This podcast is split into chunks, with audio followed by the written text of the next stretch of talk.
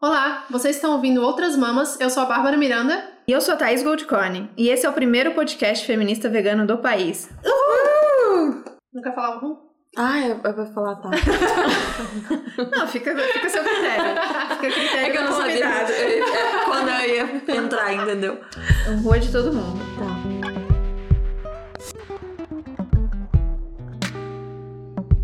Esse episódio conta com o apoio da Maria Tangerina, uma marca que tem tudo a ver com o nosso trabalho e que a gente ama demais.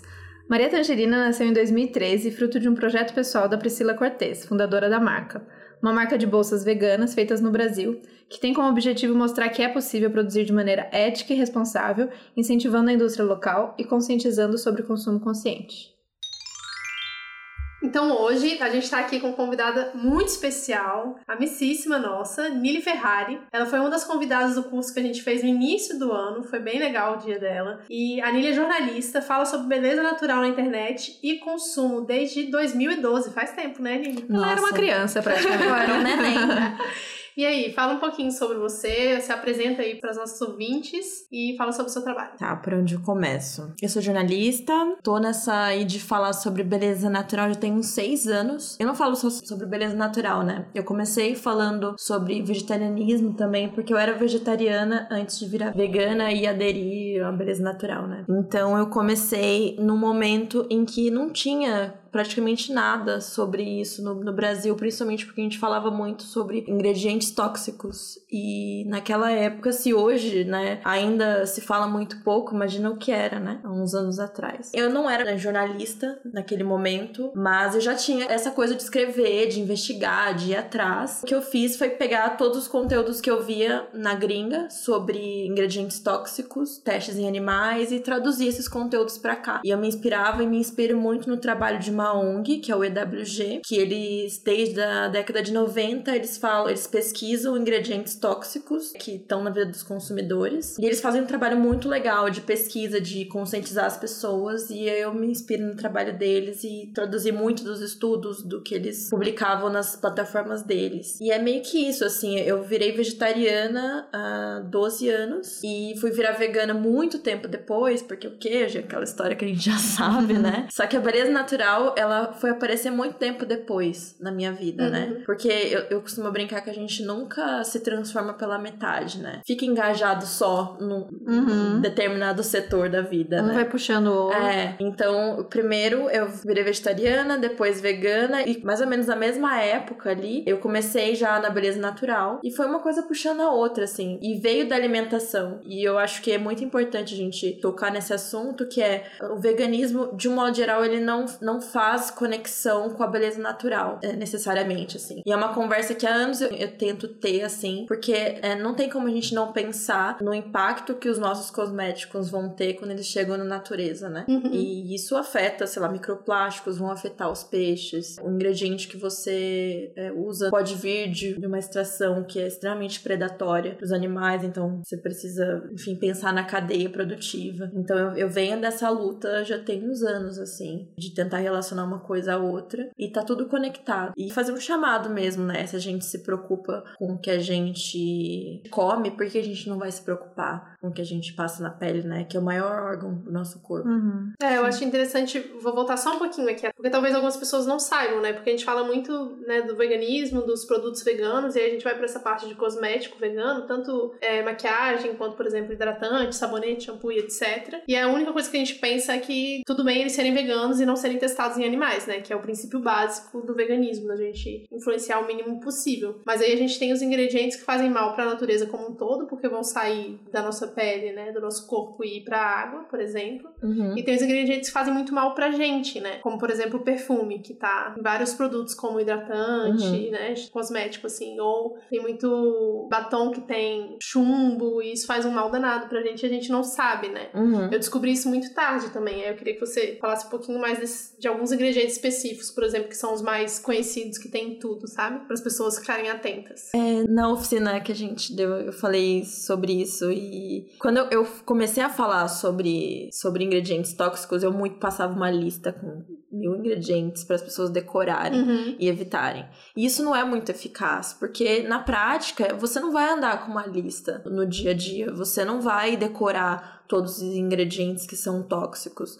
O que eu sempre aconselho para começo de conversa é você tentar ao máximo ficar atento a fórmulas que tem o menos possível de ingredientes, né? Quanto menos ingredientes, menos químicas você vai estar tá exposto, né? Um estudo da EWG mostrou que isso nos Estados Unidos, né? As mulheres usam uma média, se não me engano, de 12 produtos por dia. E isso dá, assim, dezenas e dezenas de ingredientes. Uhum. Então, quanto menos ingredientes, melhor. Uhum. Isso vai fazer com que você se exponha a menos químicas. Esse é um ponto. Isso para começo de conversa, porque assim, quando a gente começa a falar de ingredientes, as pessoas ficam muito assustadas. Uhum. Do tipo, meu Deus, por onde eu começo? Do que... Eu não sei nem como se pronuncia isso, como é que eu vou sabe? Então eu sempre recomendo isso, olhar para fórmulas que tenham menos ingredientes. E eu também recomendo procurar produtos que sejam naturais e olhando o rótulo, não na parte dos ingredientes, mas na frente, do tipo qual é a porcentagem de ingredientes naturais que tem aquele produto. Quanto maior do que 90%, melhor. E aí você não fica tão preso em analisar o ingrediente, decorar tudo, uhum. tudo que vai ali, sabe? E de ingredientes especificamente, para evitar, tem os parabenos, que é um clássico, né? Eu vou falar classes de substâncias porque fica mais fácil, né? Do que falar. Até porque falado vai ficar um pouco estranho, né? Nossa, Uma lista, gente.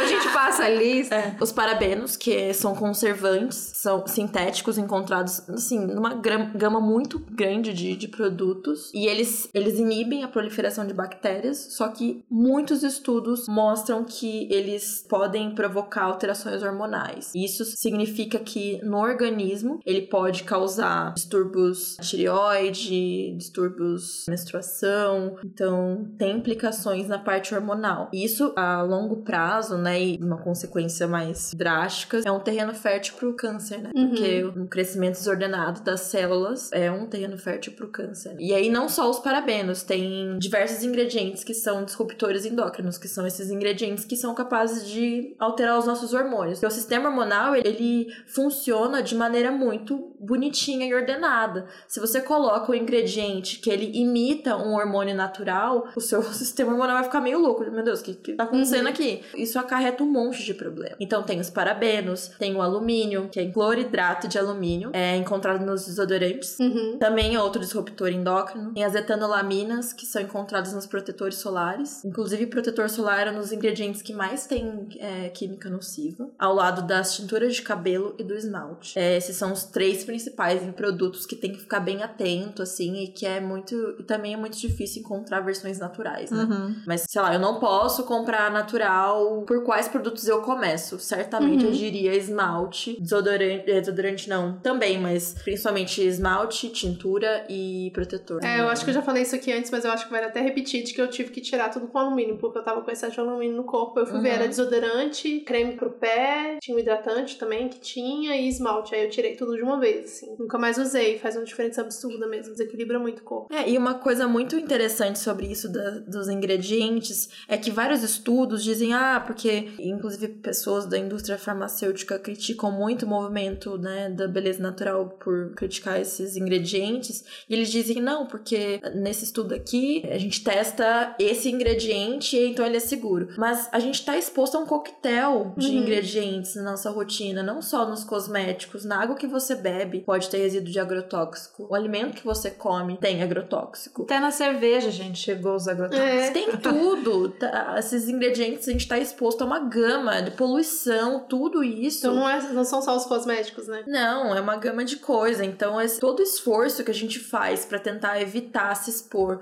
a ingredientes nocivos, enfim, isso vale não só para ingredientes nos cosméticos, mas também na alimentação, a gente. Sim, uhum. na, alimentos ultraprocessados, enfim. Então acho que vale a regra da ajuda, os rótulos de quando você vai comprar alimento também, né? Tipo, uhum. tem mais de três linhas, já não compra mais. É, não, passa longe. Então, vamos no básico. A gente falou desses ingredientes, coisas a evitar. O que classifica então a beleza natural? beleza natural é um modo de beleza, é produto, é uma marca, é o cosmético que tem quanto de produto natural, ou tem que ser tudo natural? Como que funciona essa nomenclatura? A beleza natural eu leio como um movimento. Eu não acredito que seja uma rotina de beleza especificamente algo que seja voltado para só produto, que é um movimento. Assim, você tem que analisar de maneira muito mais complexa porque ele abrange muitas áreas da nossa vida. Por exemplo, não tem como você falar de beleza natural se você não desconstruir o seu olhar na beleza, a forma como você se enxerga. Porque se você transpõe a lógica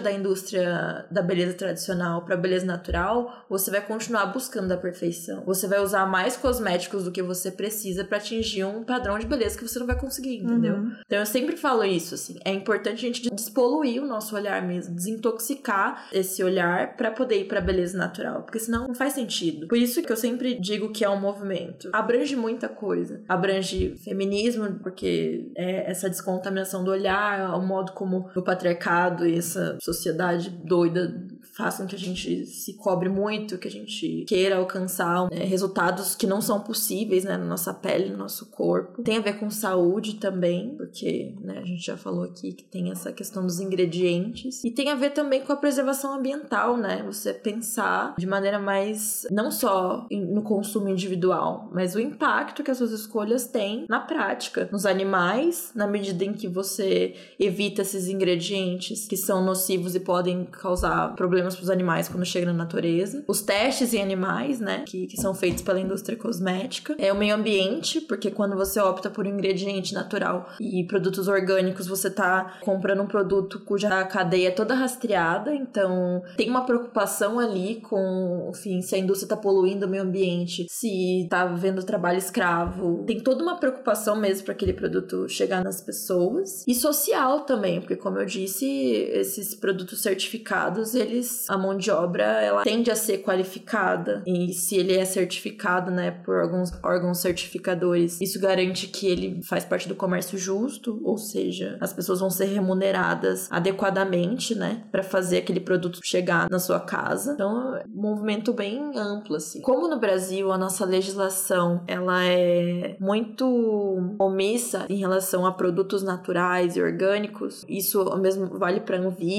para Ministério da Agricultura etc. A gente precisa ter órgãos particulares hoje que possam definir o que é um produto, um cosmético natural, um cosmético orgânico. Porque já que não tem uma lei, uma norma da Anvisa, alguma coisa que possa dizer o que é um cosmético orgânico, um cosmético natural, esses órgãos vão dizer cosmético natural é isso. E aí eles certificam um produto. Eles inspecionam toda a forma como ele é produzido e aí no final dão um selo, que é um selo super caro, é muito burocrático, mas é um selo que aí você tem a garantia de que tudo aquilo é cumprido. Então, um produto natural, ele seria um produto que tem a maior parte dos ingredientes de origem natural. E o que é sintético, a maior parte, eu digo, acima de 90%. Tá? tá. O que não é natural é sintético seguro, porque não é. O ingrediente, ele pode ser sintético e ele pode ser seguro. É óbvio que a gente dá preferência para os ingredientes que são de origem natural, mas é possível você usar um sintético que é seguro. Então, uhum. e se tem sintético, ele vai ser seguro. E no caso do orgânico, ele além de ter a maior parte da fórmula de origem natural, esses ingredientes naturais também são provenientes da agricultura orgânica. Uhum. Ah, legal, isso eu não sabia. E é bom das pessoas saberem que então não necessariamente esse selo nenhum nem outro garante que o produto é vegano, por exemplo. O selo vegano é, são outros órgãos, né, uhum. né, que vão garantir e ele só quer dizer que o produto é, não é testado em animais, não tem ingredientes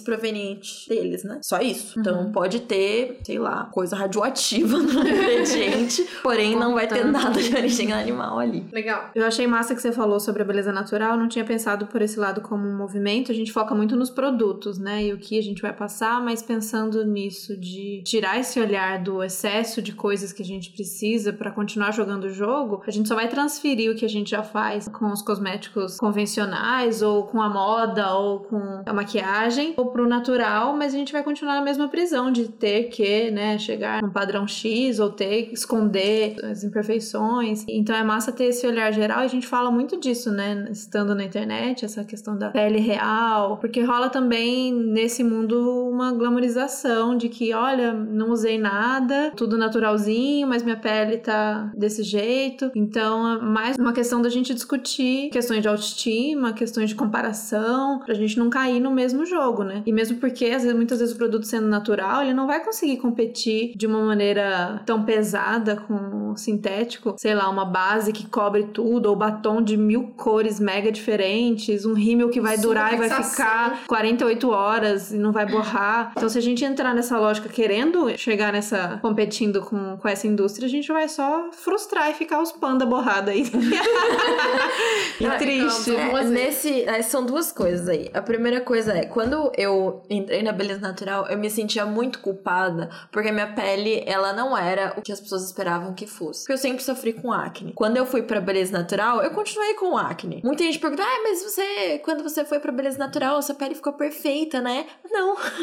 não, Vegana, não então, sua pele tem que estar perfeita. É, então, esperavam que porque eu era vegana e usava produtos naturais, a minha pele ia ser perfeita. E ela não é. Porque a pele perfeita, ela não existe, para começo de conversa. E segundo, a pele não é só o que a gente passa. Aliás, ela não é reflexo só do que a gente passa nela, né? E tão pouco que a gente come. Gente, quantas pessoas que a gente não conhece que comem lixo, só lixo, e, tem, a pele ótima. Uhum. Que é genética também. E tem outro, mil outros fatores que, Tem que a entram na... poluição, tem o sol, tem 200 e outros Tem fatores. muitas coisas que influenciam. Então aí você já vê que tem muita coisa em jogo pra gente reduzir a nossa a expectativa que a gente tem na nossa pele aos cosméticos. Uhum. Isso é não é muito bom, sabe? Porque é ineficaz, a gente não vai conseguir resolver muita coisa Uhum. a partir disso. Isso é um ponto. É, o segundo ponto é que essa comparação ela é inevitável, né? Se você compra um produto, principalmente um produto que é mais caro, naturalmente você vai querer resultado. Mas não dá pra esperar de um produto que ele é majoritariamente natural uma performance de um produto que tem zilhões de, de ingredientes sintéticos nocivos pra você alcançar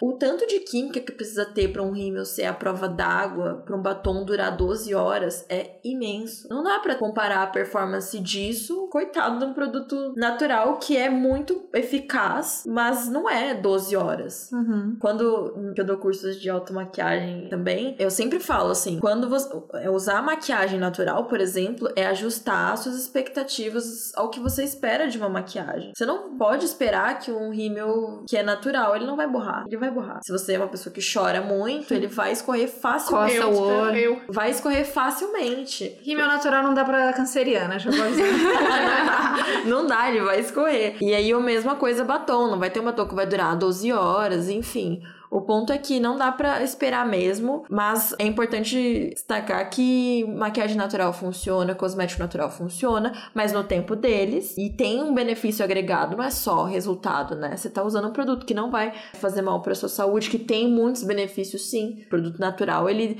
tem uma série de ingredientes que, que fazem muito bem pra pele a médio e longo prazo, que a curto prazo também fazem, deixa a pele mais macia, hidrata, enfim, não, não traz todos os, os malefícios que o ingrediente sintético nocivo causa, sabe? E é bom esse negócio de, de mudar o tempo também, porque a gente vai desconstruindo pela prática, né? Ali você experimentando e vendo o que, que funciona o que, que não, não funciona. Uhum. Eu mesmo parei de usar vários produtos nessa, de tipo, cara, não, esse aqui não funciona pra mim, é isso, sabe? Passar um, um rímel, dependendo do que for, ou passar um, um lápis de olho, ou como é que é? Delineador, já até esqueci o nome. tá?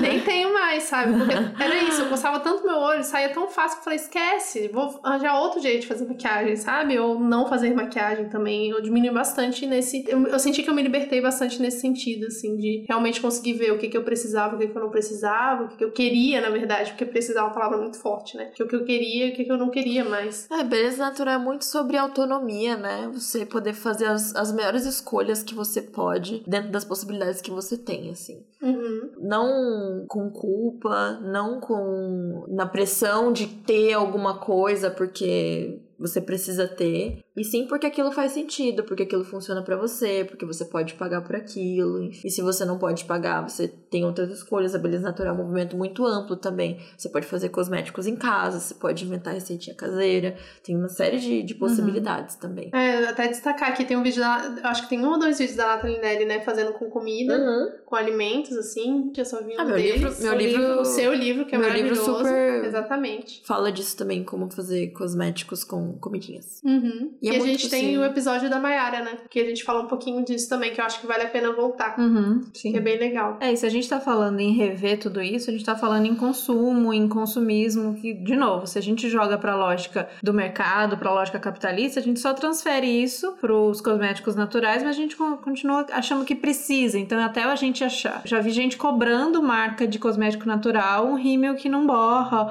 ou uma cor de batom que não tem. Então, se a gente repete a lógica, a gente vai cair na mesma, né? A gente só tá criando um novo nicho e nisso muitas marcas também podem ver que tem um nicho aí e se aproveitar. Então, lembrando sempre da gente refletir sobre o nosso consumo. Se a gente se é um movimento que está quebrando com tanta coisa que faz mal e que é uma coisa que a gente acredita que vai fazer o bem pra gente, para as outras pessoas, para o planeta, para os animais, refletir sobre o nosso papel de consumidor também, né? E de não ficar exigindo novidades e variedades e é isso. Nossa, eu lembrei de uma coisa que eu fui fazer visita à, à Natura. Uhum. E aí o maior orgulho deles contando, ah, aqui é a linha de produção, e aqui são produzidos não sei quantos milhões de batons. Aí aquele número me bateu tão mal. E era um número pra exaltar, né? Porque a gente tá na sociedade do, do desenvolvimento, do crescimento, é uma empresa brasileira, que massa. E eu, mas tanto batom, pra que que a gente tá produzindo tanto batom? Não é possível que a gente tá produzindo tanto batom. E isso me deu uma. Não, o Brasil tá entre os principais, né? Entre os três principais. Se não me engano, até caiu pra quarta. Caiu pra quarta. Caiu É. pra quarta, né? É, de países que mais consomem Higiene, cosmético. beleza. Exato.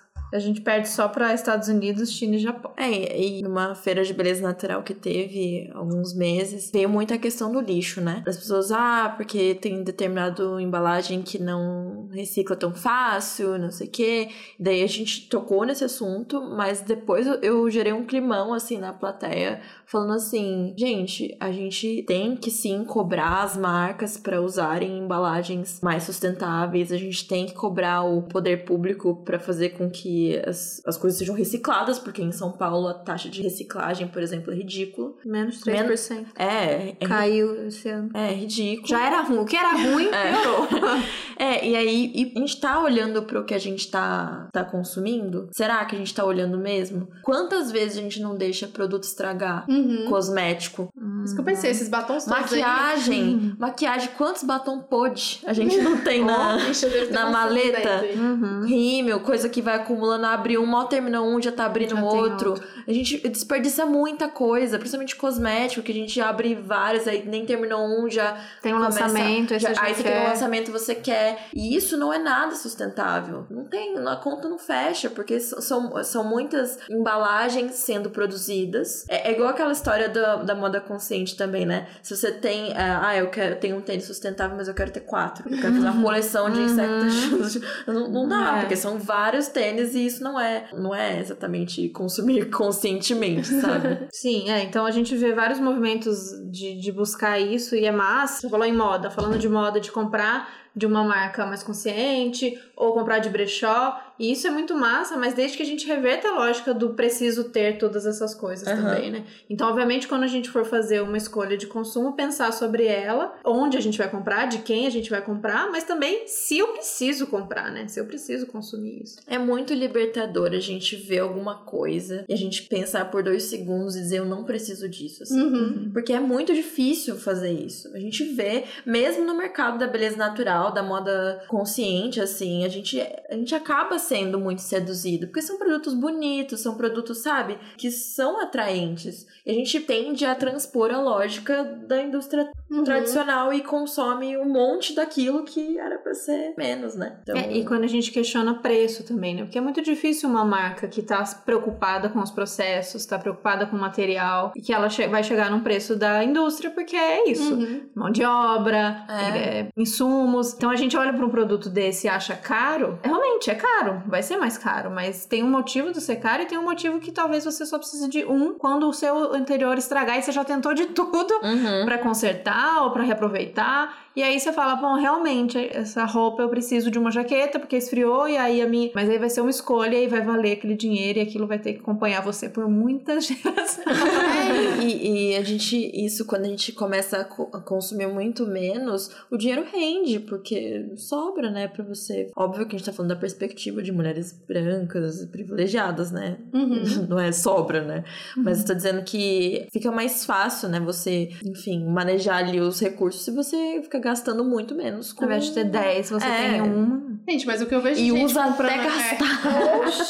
o que eu vejo gente comprando Mac dando desculpa que não vai comprar produto natural porque é muito caro. Eu falo, gente, Exato. é tão caro quanto. Nossa, eu canso de ver, gente, é, amiga, assim, não amiga, né, conhecida.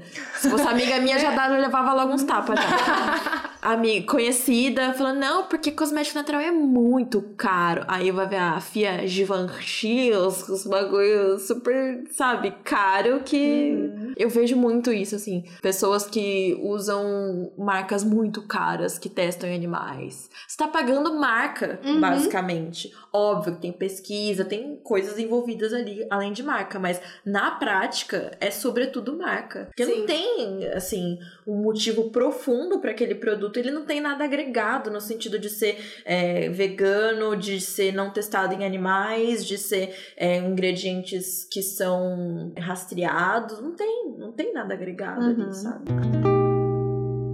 É, e a gente tá vendo muito esse crescimento também de produtos, porque a gente tava falando dos que são certificados, né? Que tem o selo de orgânico, etc. Que é o que normalmente a gente acha na internet para vender. Mas nas feiras veganas hoje em dia a gente tá tendo um movimento bem grande, assim, de pessoas que estão produzindo cosmético, né? O que, que você acha sobre isso? Como que você vê esse tipo de cosméticos? Bom, não, é um ponto muito polêmico. não, é importante a gente falar. Tem vários pontos aí. Eu vejo com uma preocupação, assim, que vários expositores em feirinhas pequenas apenas negligenciam muito regras muito básicas, do tipo colocar os ingredientes no rótulo. Tem, você vai em feirinha, hum, isso acontece sim. muito, você não sabe o que tem ali. E você também não sabe é, se a pessoa que fez tem a qualificação para fazer. Porque às vezes acontece da pessoa usar, sei lá, ela é entusiasta, mas ela não tem conhecimento aprofundado. Então você não sabe se ela usou uma quantidade a mais de determinado ingrediente que pode causar alergia, se ela usou óleos essenciais demais, fez uma combinação que pode ser irritante. A gente não, não tem como saber, assim. Eu conheço marcas artesanais que fazem produtos excelentes, assim, com muita responsabilidade, sabe? Mas em feirinhas é, é sempre uma questão de, pra gente ficar de olho, assim. E essa questão do artesanal também é outro ângulo de caroço, porque tem uma, um ponto muito sensível nessa história, que é a regulamentação, né? A gente não tem, em tese, quem produz cosmético artesanal hoje faz clandestinamente né? Uhum. E a, a Anvisa é extrema, extremamente burocrática para registrar, muito grande. Então essas marcas pequenas sofrem muito com essa insegurança. Já uhum. aconteceu, né? Uma marca que é artesanal que foi exposta pela Anvisa. Ela foi pega, acho que foi por meio de denúncia, e a Anvisa proibiu a empresa de vender os cosméticos e era uma empresa ok, assim, muito bem, sabe, intencionada, que fazia bons produtos. E eles não só proibiram de vender como eles é, publicaram o nome da marca no Instagram Puts. deles, assim, é, marca tal está proibida, não comprem, como se eles estivessem fazendo coisa no fundo do quintal, com, sei lá, gasolina e rato coisa passando. com rato passando, e na verdade era só uma marca que acabou caindo ali em denúncia, e, enfim, então você vê é uma perseguição mesmo que marcas é, pequenas sofrem. E aí sempre cai numa polêmica, regulamentar ou não regulamentar. Uhum. E aí quando cai na questão da regulamentação, também tem, por exemplo, comunidades tradicionais que produzem cosmético de maneira ancestral, uhum. e, sei lá, quilombolas, indígenas que fazem batom de urucum, que é um escândalo de maravilhoso, com técnicas que são muito próprias. Como você vai regulamentar uma coisa que é ancestral? É um, é um terreno muito esquisito, assim. Por isso que eu sempre falo, assim, quando se trata de marcas, né, que vendem em grandes centros urbanos, etc, a gente fica de olho para ver os ingredientes, pra uhum. ver se tá uhum. tudo certinho. Procurar recomendação de pessoas que já usaram, se tem se a marca é, tem alguma notoriedade, se faz produtos há muito tempo, para ter uma ideia assim. Fora isso, é um terreno muito pantanoso e que para os próximos anos a gente não sabe muito como vai ser, mas as marcas artesanais seguem resistindo, assim. Não, bom saber. Na verdade, eu acho que isso vale para qualquer coisa dentro do consumo, né? Da gente. Eu acho que falta também, a gente é muito passivo quando vai consumir, né? A gente quer tudo pronto e quer que venha todas as informações pra gente. Se não tiver informação, a gente não vai atrás. Uhum. Mas na verdade, eu acho que esse rolê da beleza natural é exatamente a gente parar pra olhar, pesquisar e realmente ver. E aí, quando você vê isso no campo da beleza natural, você aplica isso pra todos os campos da vida, né? É alimentação, é qualquer outro produto, né? Que a gente já São escolhas antes. conscientes, né? Uhum. A gente tem que se esforçar ao máximo para fazer escolhas conscientes em todos os, os aspectos da nossa vida, assim, não só cosmético, mas vestuário, enfim, de alimentação, vale Uhum. pra tudo, assim. É, e obviamente com esse movimento das pessoas cada vez mais preocupadas com sua saúde, com a saúde do planeta, com os animais, as grandes corporações já perceberam que isso é um nicho e que é uma galera preocupada e eles não vão perder essa boquinha, né? Sim. Então a gente já falou, eu já falei, Nili fala bastante sobre isso, da gente ficar atento também. A gente falou agora das pequenas, agora estamos falando do outro lado da moeda, das gigantes, das grandes que percebem esse interesse, esse nicho e falam: ah, é natural que vocês querem, meu amor, é vegano que vocês querem. Toma esse aqui pintado de rosa pra vocês. E a gente já tá meio velho de guerra de já questionar e perceber, mas eu sinto que colocando uma roupinha bonita passa, né? Passa Uhum. bem o discurso e quando a gente ainda acha que, que não vamos cair em mais uma, a gente vê o pessoal achando que, que rola e que vale a pena por ver só um lado, né? Isso que você falou da beleza natural ser muito mais ampla. Se a gente olhar pelos ingredientes, às vezes a, a indústria ela pode até te entregar. Ela vai fazer a pesquisa, ela vai ter uma preocupação com os ingredientes e vai te entregar um produto natural.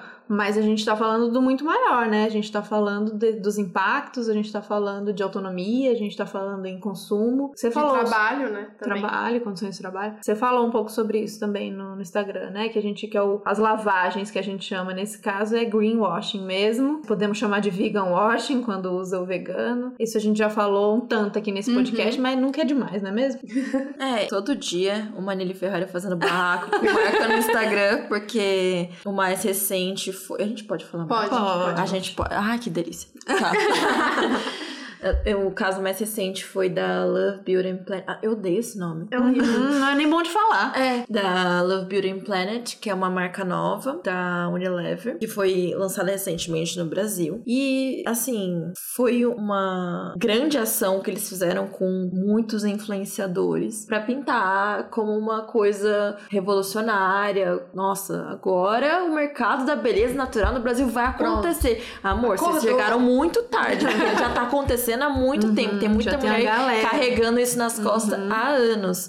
Mas isso é, é só um detalhe, assim. Como é que você pode dizer que é natural ou sustentável um produto que vem uma das maiores empresas poluidoras do planeta, que tá enfiando plástico nos oceanos, sabe? Que não tem apreço pela questão animal, que ainda testa em animais. Como é que você vai chamar isso de natural, de vegano? Eu não, eu não consigo entender, sabe? E pior ainda é o papelão de gente defendendo essas marcas, sabe? Uhum. Quando você tem marcas que são muito menores, que são brasileiras, inclusive, que têm um discurso muito correto, muito, sabe, honesto, que tá fazendo tudo certinho e você fica lambendo uma mega corporação Já tem dinheiro pra caralho. que já tem muito dinheiro. E pior é a influenciadora fazendo isso. Toma tino, sabe? Eu fico muito irritada com isso. Porque, meu, poderia transformar o mercado da beleza natural brasileira, de indústrias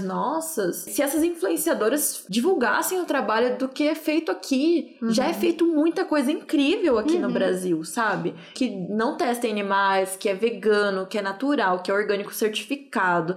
Isso nem é, é certificado. Ah, é? Não, sabia. Não, não é certificado. Os produtos da Love Beauty Planet não são. Mas eles botam o- a estampa que eles quiserem e passa, né? O que eu achei bem desonesto foi, de, no primeiro momento, ninguém tava muito dizendo que era da Unilever, né? Uhum. É uma nova e não, e não marca, vão é dizer porque e inclusive isso e eles estão fazendo uma gestão de crise muito grande que é de tentar esconder mesmo Uhum. o que é da Unilever porque as pessoas não Já estão ligados. já estão Uhum. ligadas que eles que se é da Unilever, pelo amor de Deus, sabe? Estão fazendo esse um esforço muito grande de desassociar, mas não vão. Tanto que você entra no Instagram da marca, tá lá a galera reclamando reclamando, falando, ah, mas vocês não são da Unilever. E, gente, é uma grana violenta. Uhum. Eu até contei no post do Instagram, eu comentei. Eu recusei uma grana violenta para não falar deles. E eles compraram muitas blogueiras para falar deles como se fosse a coisa mais incrível, inclusive Mais blogueiras veganas, Uhum.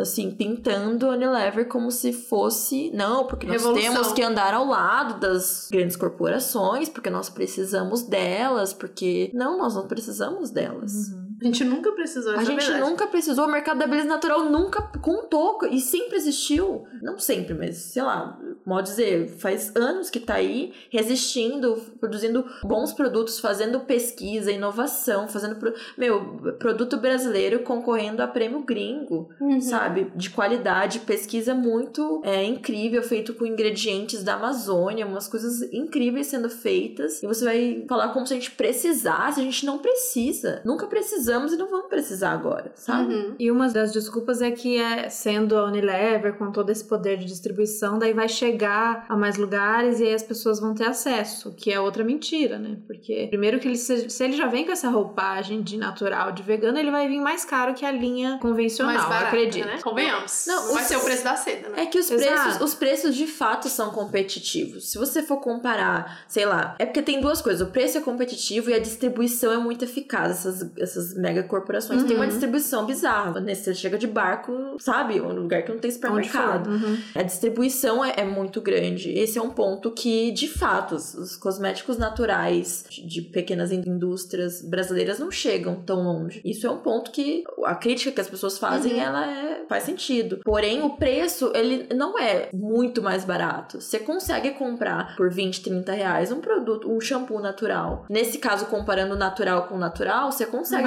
Ah, sim. comprar um shampoo Uhum. natural por o que 20 eu tô dizendo é reais. que se o argumento é que chega em todos os lugares, o, o chegar em todos os lugares, se não for mais barato que o convencional, se a pessoa não tá, não tem essa Uhum. preocupação de ser vegano natural, ela não vai escolher o vegano natural. Olha, tem na E prateleira um vegano natural. tem Se ele é mais caro, uma não vai ser divisão de escolhido. classe aí que é muito bem dividida, que é quem que vai usar esses produtos e quem que não e vai de usar. gênero também. E de gênero também, né? Que é só rosa, É só tá? rosa, exatamente. É, o que as pessoas acho que perdem um pouco de vista é que essas empresas, a tendência é da, da oligopolização, né? Elas querem controlar o mercado. Como é que você vai falar de democratização se a tendência é de dominar o mercado? Não faz Engolir sentido. Se você é um único produto ou um dos poucos, você coloca o preço que você quer, né? A prática acaba sendo assim. Essas empresas, elas tendem a dominar o mercado e elas, na medida que elas dominam, elas acabam impondo o preço que elas querem. Uhum. E a gente acaba ficando refém, né? Dessas empresas e dos preços que elas praticam, mas principalmente porque elas estrangulam as, as indústrias nacionais, né? As pequenas marcas. Uhum. É, mas e essa questão do. A Unilever tem um grande poder de distribuição e a, a- mesmo a maior empresa de cosmético natural brasileira não consegue chegar, mas a gente tá falando justamente um movimento geral de não precisar chegar essa empresa para todo mundo, de valorizar o que tá à sua volta. Eu tenho certeza que em volta de cada pessoa que tá ouvindo aqui tem uma mulher, muito provavelmente, que faz os cosméticos naturais para vender, que tem uma feira que você vai encontrar, então não precisa chegar de fora, né? Não precisa ir de São Paulo pro sul, não precisa. Você pode olhar em volta e ver quem tá e fazendo. por É muito dessa esse- autonomia. né? Esse movimento por autonomia, né? Você pode fazer uma boa parte dos produtos que tem na sua rotina. Uhum. Desodorante, pasta de dente, até shampoo a seco dá pra fazer. Tem gente que lava o cabelo só com. Não funcionam pra mim, mas tem gente, eu ouço muito gente falar bem é, que usa bicarbonato e vinagre pelo Uhum. meu cabelo e funciona, sabe? Uhum. Dá pra fazer boa parte dos do esfoliante. Você faz seu esfoliante com açúcar. Pelo amor, gente. Sabe? Boa de café, não É. compra esfoliante, não. Nossa, é um crime. É um A crime. gente consegue fazer muitas das coisas que fazem parte da nossa rotina com o que a gente tem em casa, que tem no armário, sabe? Uhum. A gente não precisa. E se livrar dessa dependência, né? De que a Unilever precisa chegar pra salvar Uhum. você. E quando você começa a analisar muito, você começa. Eu passei pelo mesmo processo da Babi. Eu comecei a ver que eu não precisava de um monte de coisa. Então eu reduzi, sei lá, quantos produtos você falou que em média a mulher brasileira usa? Doze. Doze. Não, não a brasileira, na Hum. última pesquisa americana. Americana. Americana. Sei lá, a mulher brasileira deve usar 20, né? É, talvez. E aí eu comecei a perceber que eu precisava de basicamente três coisas, assim, três, quatro coisas. E aí, você reduzindo isso, você se sente mais livre e não dependente nem da indústria, nem de uma outra pessoa que faça uma coisa pra você, porque é isso. isso, porque mesmo jogando pro natural, ah, mas pro meu cabelo não funcionou shampoo em barra. Pô, marca, faz aí uma que funcione. Não, de repente eu vou testar isso com uma outra coisa, eu vou testar vinagre com não sei o que, sei lá, usar, usar só shampoo, não usar só, condicionador. Exato, ou só condicionador, que é o que eu faço. Então você vai se conhecendo e aplicando aquilo que funciona para você, do que chegar pronto que a Unilever diz que você tem que usar, que você vai usar, enfim. É, eu acho que é importante também a gente ter consciência de classe e entender que muitas das pessoas que fazem esse argumento de ah, porque não é acessível, essas pessoas não precisam que seja acessível. Uhum. Ela consegue comprar de uma marca que é brasileira, que tem um preço superior por N razões, e ela consegue comprar. Uhum. Mas ela fica com esse argumento de que ah, não é uhum. acessível, não vou comprar. Porque ela tá acostumada a pagar, sei lá, 5, 10 reais no shampoo. Um uhum. produto custar esse valor, quanto de mão de obra não é explorada, sabe? O quanto de uhum. ingrediente sintético que não vai ali Sim. nocivo. Então a gente tem que também saber o nosso lugar, né? Se você. A gente às vezes não prioriza esses cuidados com a nossa saúde, com a nossa cuidado com a gente. A gente às vezes gasta, meu, às vezes você gasta 50 reais num rolê, sabe? Que é ruim, que você volta para casa ainda. e aí você pode comprar muita coisa com isso, boa, sabe? Coisa boa. Uhum. E então é importante também se colocar nesse lugar de questionar mesmo se a gente não tem mesmo condição. Tem pessoa que não tem, isso não, é indiscutível, mas não é todo mundo que, que é assim, né? Sim. Não é todo mundo que tá na internet falando sobre isso, é, assim. A maioria não. Agora você tocou num ponto legal que eu gosto muito quando você fala sobre isso, que é autocuidado, na verdade. Com relação à beleza natural, como que isso faz parte da sua rotina e como que você fala sobre isso na internet para as pessoas, assim. Que é ao mesmo tempo que para mim é uma questão delicada, porque ao mesmo tempo que essa coisa da beleza, né, da, da perfeição o tempo inteiro, de ter que estar sempre perfeito, sempre arrumado, é uma prisão. Tem essa coisa do cuidado de você olhar para si e tomar esse tempo para si, né? É, o, o autocuidado, eu acho que é muito olhar pra gente, sabe? Eu fui aprimorando o que eu entendia sobre autocuidado ao longo do tempo. A minha luta mais recente é entender que o autocuidado também é fazer coisas que eu não quero fazer. Do tipo, levantar e, sei lá, correr ou beber uma água. Sabe que eu não bebo água porque eu esqueço. São coisas que são chatas, mas que são tão importantes para nossa saúde. Ficar em casa e deixar de fazer um rolê porque eu preciso economizar dinheiro para fazer uma coisa que é para mim. Para mim isso é autocuidado também, né? Uhum. Então, o autocuidado não é só a coisa que é legal, ritual de bem-estar, não é máscara de argila? não, é também.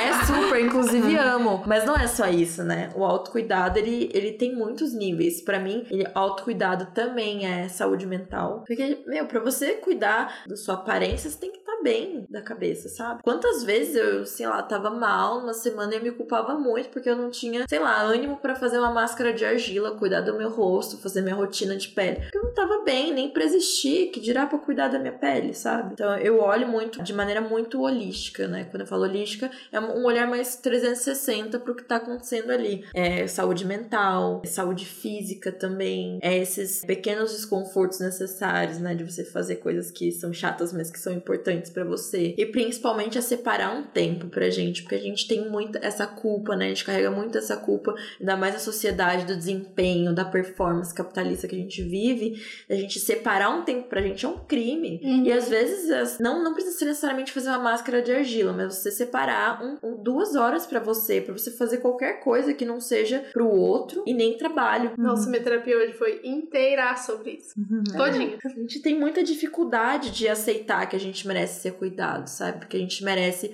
ficar um tempo só, enfim, só pra gente. E às vezes, quando eu digo pro outro, às vezes são pessoas que a gente ama, mas a gente doa muito, né? Uhum. Nas nossas relações, na nossa vida de modo geral. E a gente se esquece de olhar pra gente e se preservar também autocuidado. Autocuidado é tão, assim, complexo, mas de modo geral eu acho que cai nessa questão do, do de fazer máscara de argila, de fazer um ritual que eu, inclusive, né, vamos falar da parte mais prática, porque eu acho que também é legal de ilustrar. É, tem um ritual que eu gosto muito, né, que eu sempre ensino nas minhas oficinas. Meninas, aqui é exclusividade.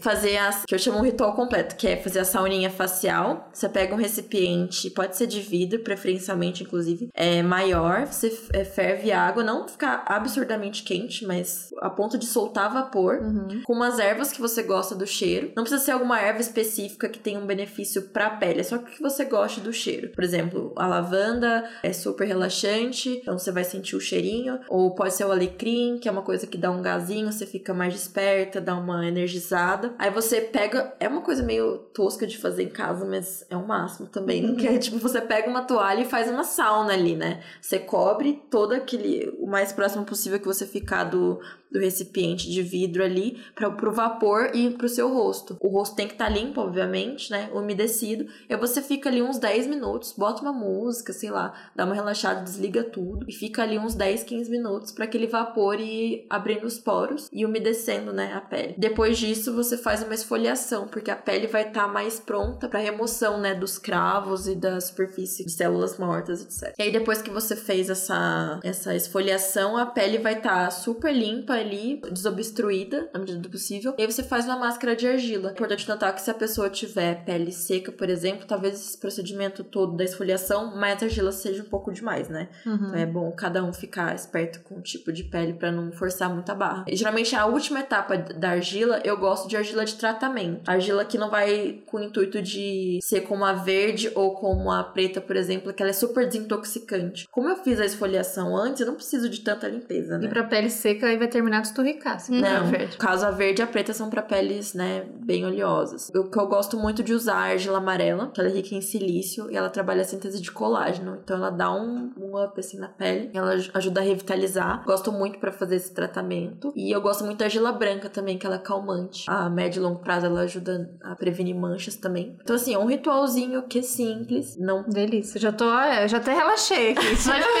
e outro que eu amo também, é obviamente, como vocês vão estar tá ouvindo não vai dar pra mostrar, mas tem a massagem facial, que mas é perfeita. Mas você tem no seu Instagram? Não, não. faz nos stories. Mas você pode fica. fazer os stories pra gente quando a gente postar. é, exclusividade. Uhum. Mas se você colocar no YouTube, assim, massagem facial, tem vários vídeos muito legais que mostram o procedimento completo, que é basicamente um procedimento é, no rosto com as mãos. É, é porque gente, o nosso rosto é músculo, né? Uhum. Então, se a gente não exercita de alguma forma, ele vai cair, porque é natural que caia, né? E também não é o fim do mundo cair. Mas a, a massagem facial, ela ajuda ajuda a deixar uh, o rosto mais firme mesmo, assim. E é mal gostoso se e tocar. É muito, e é muito gostoso, ajuda na absorção dos cremes também, quando uhum. você vai uhum. passar, ajuda a desintoxicar o rosto. Quando a gente tava em, em Recife, eu fiz, né, a ah, massagem ah, facial em todo perdeu. mundo. A gente perdeu. Vocês perderam, mas eu fiz massagem facial em todo mundo. Enfim, é um, um ritual super simples, mas que também faz toda a diferença e é barato. E isso é, ainda custa zero reais, é só pra você ter uma mão, disposição para fazer a, a, massagem no rosto. É um ritual que eu adoro e também é uma forma de autocuidado. Autocuidado para mim é muito isso de olhar para si. É, olhar para si, eu acho que eu, eu, colocaria dessa forma. Eu acho que vale ressaltar aqui que é tanto. A gente tá falando de beleza natural o tempo inteiro, vai parecer que esse episódio é só pra mulher, mas eu fico sempre de cara o tanto que os homens se preocupam tão pouco com isso, né? Sim. E a gente tá sempre preocupada nesse sentido de, tipo, não da questão estética, né? Mas de mas se veio daí, mesmo. Né? Veio daí. veio daí. Óbvio que veio daí, né? A gente teve que desconstruir isso para chegar nesse ponto do, de saber que é autocuidado cuidado, né? Mas os caras nem o autocuidado eles têm. Eles só, tipo, deixa como que for, põe o tanto que for. Homem não lava o pinto, gente, por favor. gente, campanha, pelo amor. É. é. Vai lavar é... o rosto, fazer uma massagem nesse rosto, esfoliação nesse rosto, depois o pinto. Brincadeira. É que assim, toca muito na questão de achar que autocuidado tem a ver com, enfim, ai, vão achar que eu sou gay, aquela uhum. coisa de masculinidade super frágil. Mas eu, eu recebo muitas mensagens de, de homens perguntando de cosmético e é sempre uma coisa muito. Ou, oh, me fala aí, uma... é uma coisa meio escondida. eu, eu sempre sinto eles, tipo, escondido. Não deixe meus brothers saber que eu tô aqui te perguntando, sabe?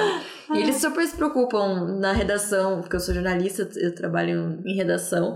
E daí, sempre que eu falo de queda de cabelo, os caras ficam assim, que hum, homem tem muito é, problema de queda de cabelo, é uma né? Preocupação. E tem várias receitas que eu, que eu passo de tônico capilar que é pra queda de cabelo. E eles super se interessam, enfim. Tem coisas que também são caras a, a eles, mas eles acabam ficando com vergonha de perguntar. Uhum. Homem tem muito problema com acne também. A uhum. oleosidade nos homens é muito pior do que nas mulheres, por causa da uhum. testosterona. Então, tem vários problemas que eles são muito piores para eles, mas eles acabam não falando. E, e também tem muito dessa vergonha de, sabe, de assumir que quer se cuidar, mas, enfim, rola um preconceito uhum. mesmo. Ai, máscara pra todo é, mundo. máscara de Ai, uma coisa que eu aprendi, que todo mundo, acho que todo mundo aprendeu comigo, né, gente? Que eu deixava aquela máscara esturricar na cara. Não. Porque eu gostava do processo de você começar a passar mal, de você querer rir e a boca tá presa. Eu achava que era isso, era o processo. mas não é, tá? Ela ensinou que não é. Não deixa Ó, secar. Não não pode deixar secar. E eu vou. Eu, eu- nossa, agora eu recebo tanto essa pergunta, é disparada a pergunta que eu mais recebo na minha vida. Já vou deixar gravado aqui que eu já mando, já respondo. É, não pode deixar a argila secar, porque assim, a argila precisa de um veículo pra atuar nas camadas mais internas da pele. Se a sua pele tá seca, primeiro que ela vai. Da onde ela vai tirar a água? A argila vai tirar a água da sua pele. Então, por isso que a pele resseca. E aí, quando ela resseca, ela tende a ficar mais sensível e repuxando. Só aí já é o suficiente. Mas além disso, a argila, pra ela ter a ação melhor, ela precisa de um veículo, um molhadinho ali pra ela atuar pro- na- nas camadas mais profundas da pele. Se você não tem esse veículo, algo que vai facilitar a entrada nas camadas mais profundas, Não tá fazendo nada. Hum. não vai fazer efeito. Então, pra ela trocar os minerais e fazer todas as trocas com a pele, ela precisa estar úmida. Se não tiver úmida, não não vai fazer efeito. Toma essa.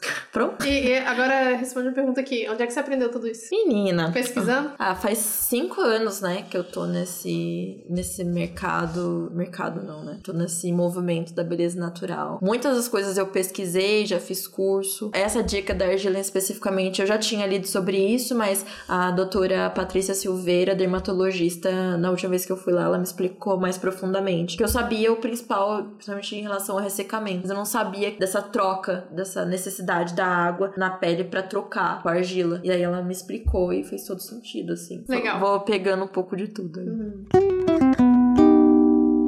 Acho que é isso. Nili, fala um pouco mais né, das suas redes sociais, do seu livro. Bom, minhas redes sociais, eu uso basicamente o Instagram, arroba Nili Ferrari. Lá eu dou dicas. Não falo só sobre beleza, né? Uhum. Falo sobre tudo. Mas eu Posto umas selfies maravilhosas. Nossa, eu sou biscoiteira mesmo.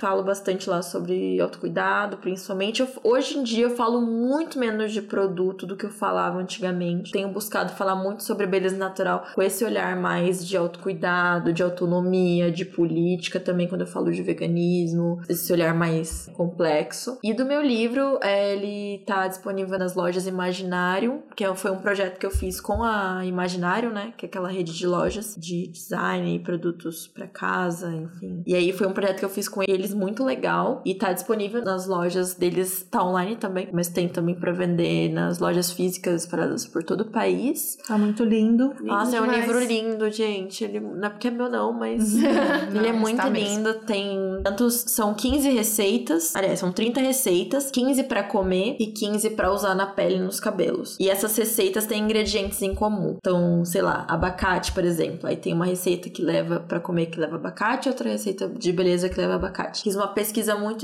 muito aprofundada sobre o que que faz esses ingredientes na pele, tanto para consumo interno quanto o uso externo. É, na época eu tive uma grande questão que não tinha muita pesquisa sobre isso, né? Uhum. De ingredientes específicos, mas que tinha dis- disponível eu usei e foi umas descobertas muito legais. Por exemplo, quiabo. Quem que ia usar quiabo na beleza, assim? É um ingrediente muito óbvio, mas é o, o quiabo, ele é rico em mucilagem, que é uma... aquela babinha. Uhum. Quando você passa na pele, aquilo tem muita afinidade com a água, então ele hidrata muito a pele e o cabelo. E aquela babinha você pode fazer um gel pra, sei lá, hidratar, o, modelar o cabelo, pra passar na pele, por exemplo. Uau. Então é quiabo, gente. Basicamente, a baba desprezada do que os, os humilhados foram exaltados. e é isso, basicamente. Legal. Gente, agradecer mais uma vez Maria Tangerina por ter apoiado esse episódio. Belíssimas bolsas. Belíssimas Sim, belíssimas bolsas, bolsas, que- eles fazem um trabalho E as incrível. presilhas? Já viu? Ai, tudo. Maravilhosas. Maravilhosas. Obrigada, Pri. Obrigada, Nili, por ter vindo. Eu que agradeço Prazer te receber aqui. Hum. Que é mais? isso, acompanhem todos os barracos de Nili, as Gente, selfies. Vamos fazer cor aí pra brigar com as marcas. Isso aí. Ah, tem curso online? Eu dou cursos também de beleza natural, vegana. Viajo às vezes pra dar cursos em outros, outras cidades. Aprendo também dando cursos online. Então fiquem ligadinhos aí na agenda de cursos da Madame. Lili Ferrari. Isso aí. Valeu, gente. Valeu. Obrigada, Nili. Um beijo a todo mundo. Beijo. Até a próxima. Beijo. Tchau.